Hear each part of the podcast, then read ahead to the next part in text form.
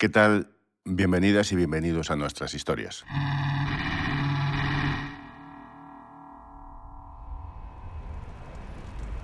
Estamos en Oviedo, en Asturias, el día 7 de abril del 2016. Son las 4 y 25 de la tarde. Las llamas devoran desde hace más de cuatro horas un edificio de viviendas, oficinas y bajos comerciales en el corazón de la ciudad. El cielo está ensombrecido por una gran nube negra. Hay centenares de curiosos que miran atónitos hacia el número 58 de la calle Uría, donde los bomberos atacan exhaustos el fuego. Dos de ellos, el veterano Eloy Palacio y Juan Carlos Fernández, más joven y apodado como Cuni, luchan como titanes desde la cesta del camión. El, el agachado extinguiendo y yo sentir ya un, un ruido extrañísimo y un movimiento muy raro. Así sonó ese momento.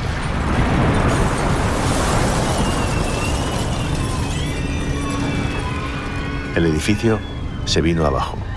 Y miré para atrás y ya vi venir, ya vi cómo se derrumbaba el edificio. El suelo venía derrumbándose, de película. Kuni, al que estamos escuchando, y su compañero Eloy se precipitaron al vacío desde 18 metros de altura, a la vez, muy cerca el uno del otro, pero con distinta suerte. No sé qué, cuánto pude tardar en la caída, yo qué sé, cinco segundos, diez, una cosa así. Toda una vida, parece. Pues eso que dicen que te pasa la vida por delante de tus ojos, a mí no me pasó. A mí la verdad que era, yo lo que estaba pensando era, ¿dónde está el suelo? Kuni, hasta entonces, no se sentía como cualquier ser humano. Ni sentía el miedo, ni presentía el final. La sensación de, o sea, si yo era, yo era inmortal, yo era, yo era intocable, yo era un bombero, yo era un superbombero, ¿cómo puede ser que estoy cayendo? El enorme estruendo por la caída dio paso al más absoluto silencio entre fuego, escombro y humo. Kuni no veía nada y estaba herido. La saliva le sabía a sangre, tenía las dos piernas atrapadas, el equipo de aire se había roto por el fuerte choque y su chaqueta dejaba de protegerle. El fuego le quemaba la espalda. ¿Ves? ¿Ves? La sientes, no es que la veas, es que sientes la muerte. Y recuerdo esa angustia tan grande y de, y de, claro, de hacer y ya no tener aire para respirar. Y en esa tensión no encontraba hueco para pedir auxilio por esa emisora. Todo el mundo hablaba a la vez. Se sentía solo, desvalido, cautivo. Pensó en su familia, en volver a ver a su mujer y a su hijo, y vio entre la oscuridad un punto de luz al que llegó arrastrándose. Recuerdo que me asomé al balcón y veo a un compañero y en ese momento me acordé de Eloy. Y le dije yo, ¿Eloy? Eloy, su compañero. Y no me contestó, pero la cara que le quedó, o sea, la cara que tenía, esa cara me la llevaré también a la tumba. Y entonces, justo en ese momento, su fortaleza se desvaneció. En ese momento dije yo, ahora, ahora empecé a tener los dolores. Dije yo, ahora me voy a morir.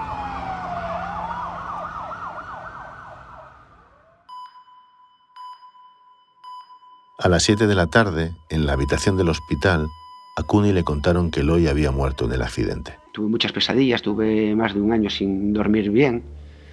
Todavía me cuesta un poco. Y nació entonces en él el síndrome de supervivencia. Eso se da en muchos casos, ¿sabes? Que simplemente por sobrevivir tienes esa culpa. Y yo la tuve durante bastante tiempo, la verdad.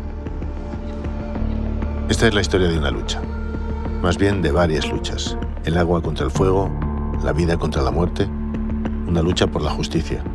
Una historia que da muchas vueltas, que empieza entre llamas y termina en los papeles políticos de una ley.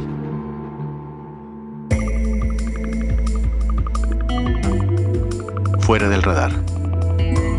Historias más allá de la noticia. En este episodio, la culpa de estar vivo.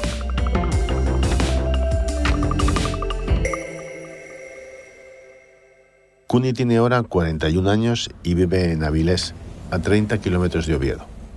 Él soñaba en su infancia con ser bombero, como la gran mayoría de niños. Sigue contando esta historia la periodista Susana Neira. A los bomberos les vemos como superhéroes de la vida real. Apagan fuegos, rescatan a personas, animales, y lo son, son héroes. Por eso necesitan unas cualidades excepcionales, físicas y mentales. Kuni siempre fue muy activo, muy deportista, con cuerpo atlético, pero sobre todo sentía vocación de ayudar a los demás. Y ya empecé a ver lo que eran las emergencias, siempre me, me llamó, me gustó mucho siempre ayudar a la, a la gente. Eh, luego fui conductor de ambulancias, técnico de emergencias sanitarias durante 11 años, y ahí así que me metí de lleno en las emergencias. Esa ilusión, esa energía, ese deseo, escondía el hecho de que el peligro era real. Recuerdo que mi abuela me decía, ay, niñín, pero ¿cómo te vas a meter a bombero con lo peligroso que es? Y yo siempre le decía, pero abuelita, ¿tú viste alguna vez alguna noticia que le pasara algo a algún bombero? Oposiciones, claro, seis años, y recorriendo miles de kilómetros por toda España para examinarse. En 2012 consiguió una plaza en Pontevedra. Ya era bombero. Y, y bueno, como estaba encantadísimo de ser bombero, pero bueno, yo soy asturiano y tengo la familia aquí en Asturias, pues quise... Un año después, más pruebas para entrar al Parque Municipal de Bomberos de Oviedo. Cada día esperaba que sonara la señal de emergencia para ponerse el traje a la carrera y subirse al camión. Y me recuerdo que me decían, ten cuidado con lo que deseas, porque se puede cumplir. Y, esa frase me quedó, me quedó grabada porque... Como todos los novatos, las ganas y la garra le colocaban siempre en la primera línea. La adrenalina corría por sus venas. Vas a un incendio, todo el mundo sale hacia afuera corriendo y tú vas en contra de la gente, tú vas hacia adentro.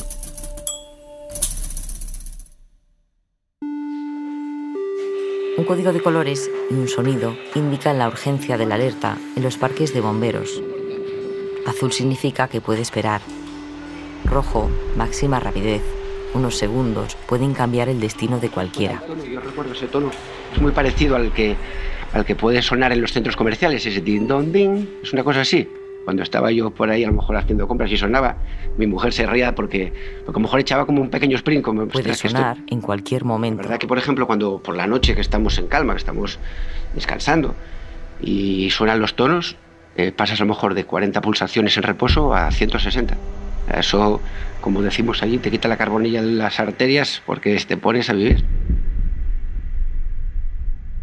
El 7 de abril de 2016, Cuni entró de guardia a las 8 de la mañana.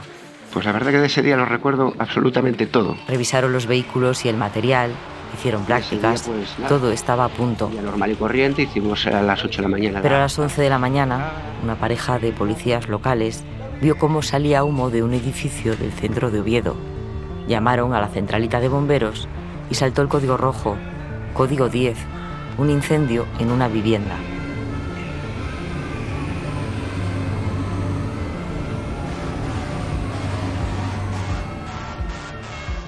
Algo que, que empezaba siendo cotidiano, empezaba a ser algo muy serio. Pero bueno, de momento yo, vamos, miedo ninguno, dijimos, bueno, esto... Al llegar se encontraron que un óculo, una de esas ventanas circulares, se estaba quemando en una oficina y no lograban apagarlo con los extintores. Pero bueno, de momento yo...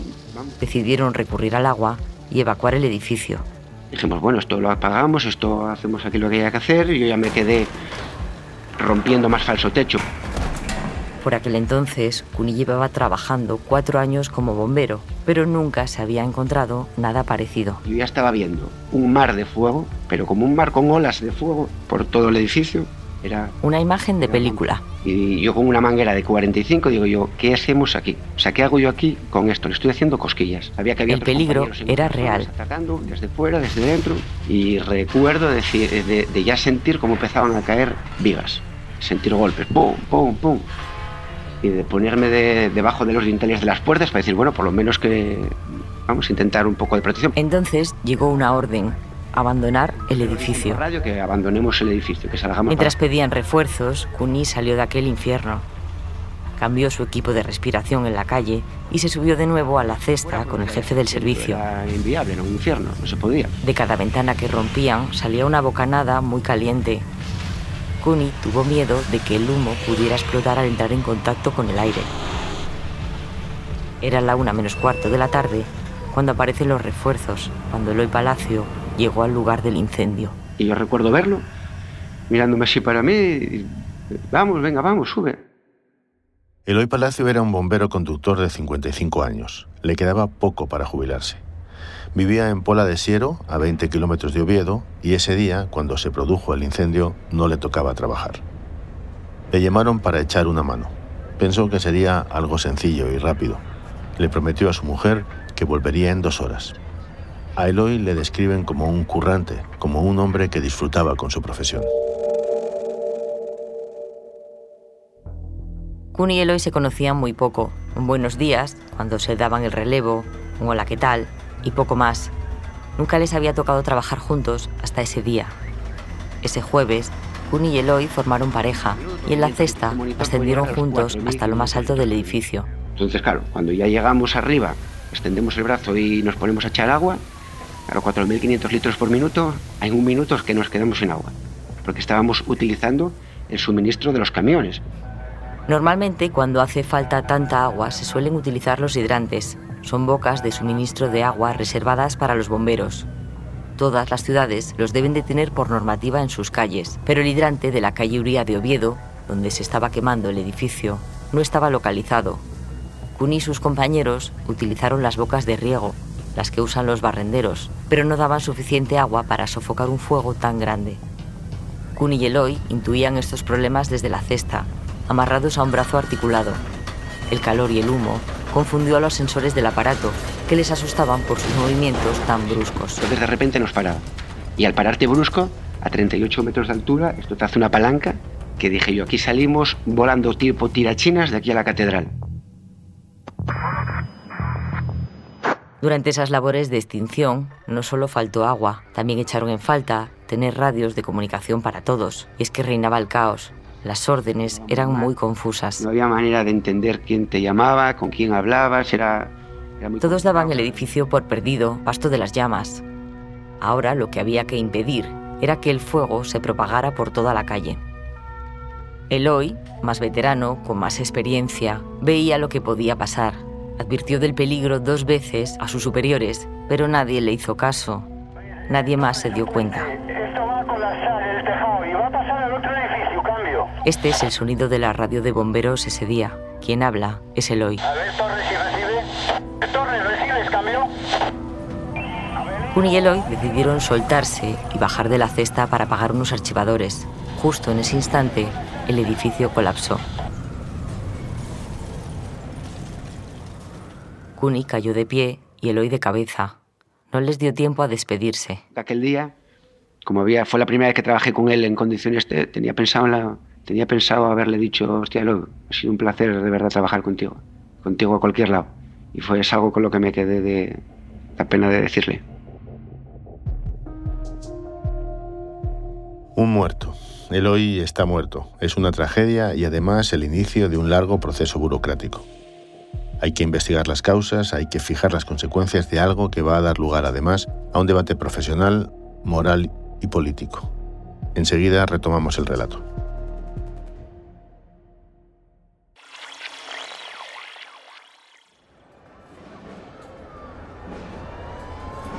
Son las sirenas de emergencia de 30 camiones en las calles de Oviedo. Sonaron dos días después del incendio, la mañana del 9 de abril de 2016. Es una comitiva fúnebre. Mientras su familia, sus amigos y sus compañeros enterraban a Eloy, la Policía Nacional empezaba una investigación. Había que determinar cuáles habían sido las causas del fuego y qué es lo que había fallado en el operativo. Continúa Susana Neira. Hay más de 200 bomberos arropando el féretro de Eloy Palacio, bomberos de Asturias, pero también de Bilbao, Valladolid, León, Ponferrada, Salamanca, Orense, Zamora. Todo un desfile. Todo el mundo quiere despedir a Eloy y arropar a su familia, a su viuda, Marta Valle, y a sus dos hijos, David y Luis. El pequeño, de 13 años, no suelta el casco de su padre, Kuni sacó fuerzas de nuevo para acudir. Recuerdo yo que vino un compañero a verme a casa y dije, yo es que quiero ir, tienes que ir. Contra el criterio de los médicos y su mujer, porque continuaba en estado de shock, aunque sentía miedo, culpa, temía la reacción de la familia de Lloyd. Dice, vamos todos contigo, pero tienes que. En sus primeras palabras ante la viuda y los hijos, solo dijo lo siento y se echó a llorar. Y no te sale nada más. Y no, no, ellos, vamos, todo lo contrario, un cariño desde el primer momento y un y agradeciendo que fuera y no, no todo, todo cosas buenas que decir, nada. Pero fue muy duro, ¿eh? fue muy duro ir al, al tanatorio, al funeral, fue, fue durísimo. Al salir de la misa, sujetado por dos compañeros que le servían de muleta, vivió un momento tan inesperado como emotivo, una especie de medicina, un analgésico, en medio de tanto dolor. Sí, recuerdo que eh, aplaudieron a Lo y luego cuando salí yo, recuerdo que me aplaudieran y en esos momentos para mí fue importante porque ya te digo que tenía un sentimiento de culpa enorme. Kuni sobrevivió y su vocación también. En mi cuerpo me lo permitiesen, quería volver, quería ser uno más y sabía que las emergencias iban a seguir existiendo, que la gente iba a seguir necesitando bomberos y yo quería ser otro más. Kuni no quería que toda esa historia se olvidara, ni que él, menos que nadie, se olvidara de su colega, así que durante el tiempo de baja pidió a un amigo que decorara su casco con la imagen de un bombero con unas alas de ángel y el nombre de Eloy.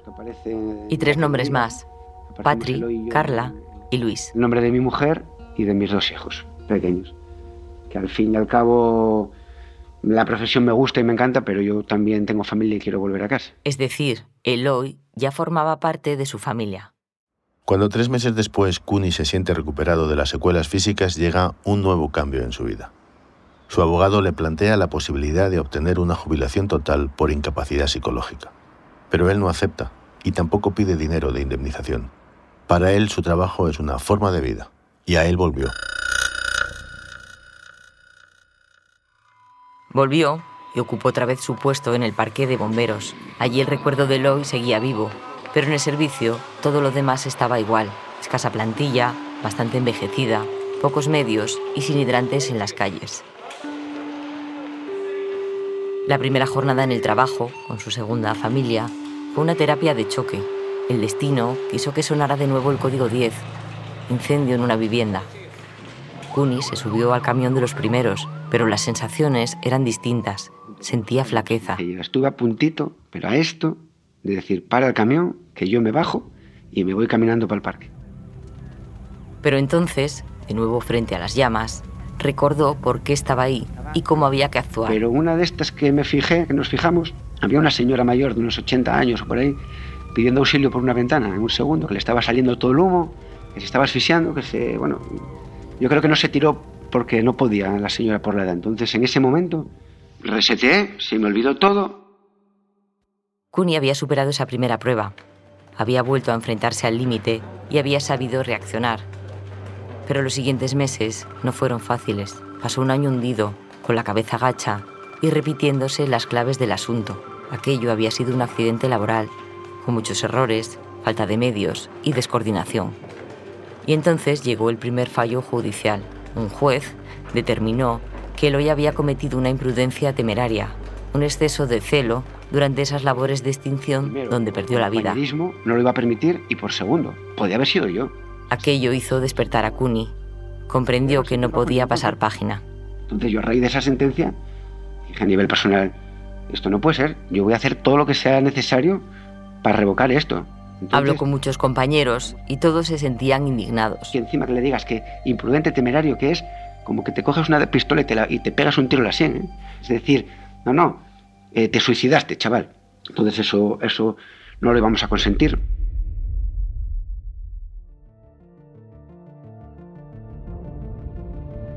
Cuni no estaba solo. La Coordinadora Unitaria de Bomberos de España es el colectivo que más profesionales del sector agrupa en todo el país. El fallo judicial tuvo repercusión nacional y los representantes de la coordinadora se pusieron en contacto con él. Todos los bomberos sentían que podían ser el hoy, pero en la práctica estaban desprotegidos porque las siguientes sentencias fueron en la misma dirección. Ni restituían el honor del hoy ni ayudaban a una familia prácticamente abandonada por las administraciones. En este caso a Eloy le dieron 18.000 euros de indemnización a la familia ¿eh? y el, creo que el 50% de pensión de viudedad a la mujer. ¿Tú te crees que te jubilas y te vas con el 100% y te mueres trabajando y te dan el 50% a tu mujer y a tus hijos con un hijo menor de edad? Ante este desamparo, los bomberos iniciaron una campaña para ayudar a la familia de Eloy.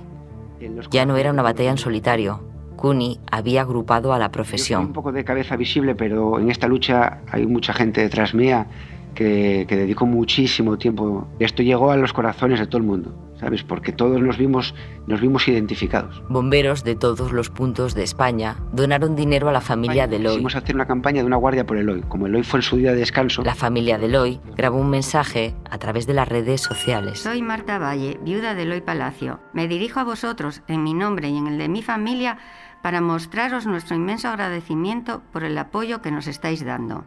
Llevamos dos años luchando por restablecer la dignidad de Eloy como bombero del Ayuntamiento de Oviedo, fallecido en acto de servicio el 7 de abril de 2016.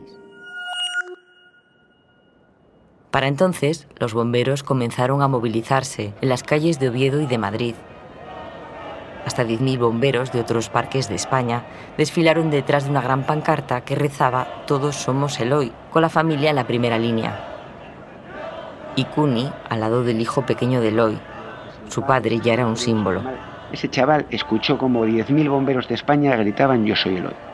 Y yo, con eso, me doy por satisfecho con todo lo que, con todo lo que hice. Ese niño ahora tiene 18 años y ha crecido orgulloso de su padre. Quiere seguir sus pasos. Está estudiando magisterio y quiere ser bombero. Sí, pese a que le pese un poco a la madre, quiere ser bombero y a mí me encantaría que fuera bombero en Oviedo. En España, estadísticamente, hay un bombero por cada 2.320 habitantes y en los países del entorno la media es de uno por cada 1.629. La muerte de Eloy no había servido para mejorar ese ratio. No había cambiado nada. Kuni cuenta por decenas las reuniones que ha tenido con políticos de todas las administraciones durante los últimos cinco años.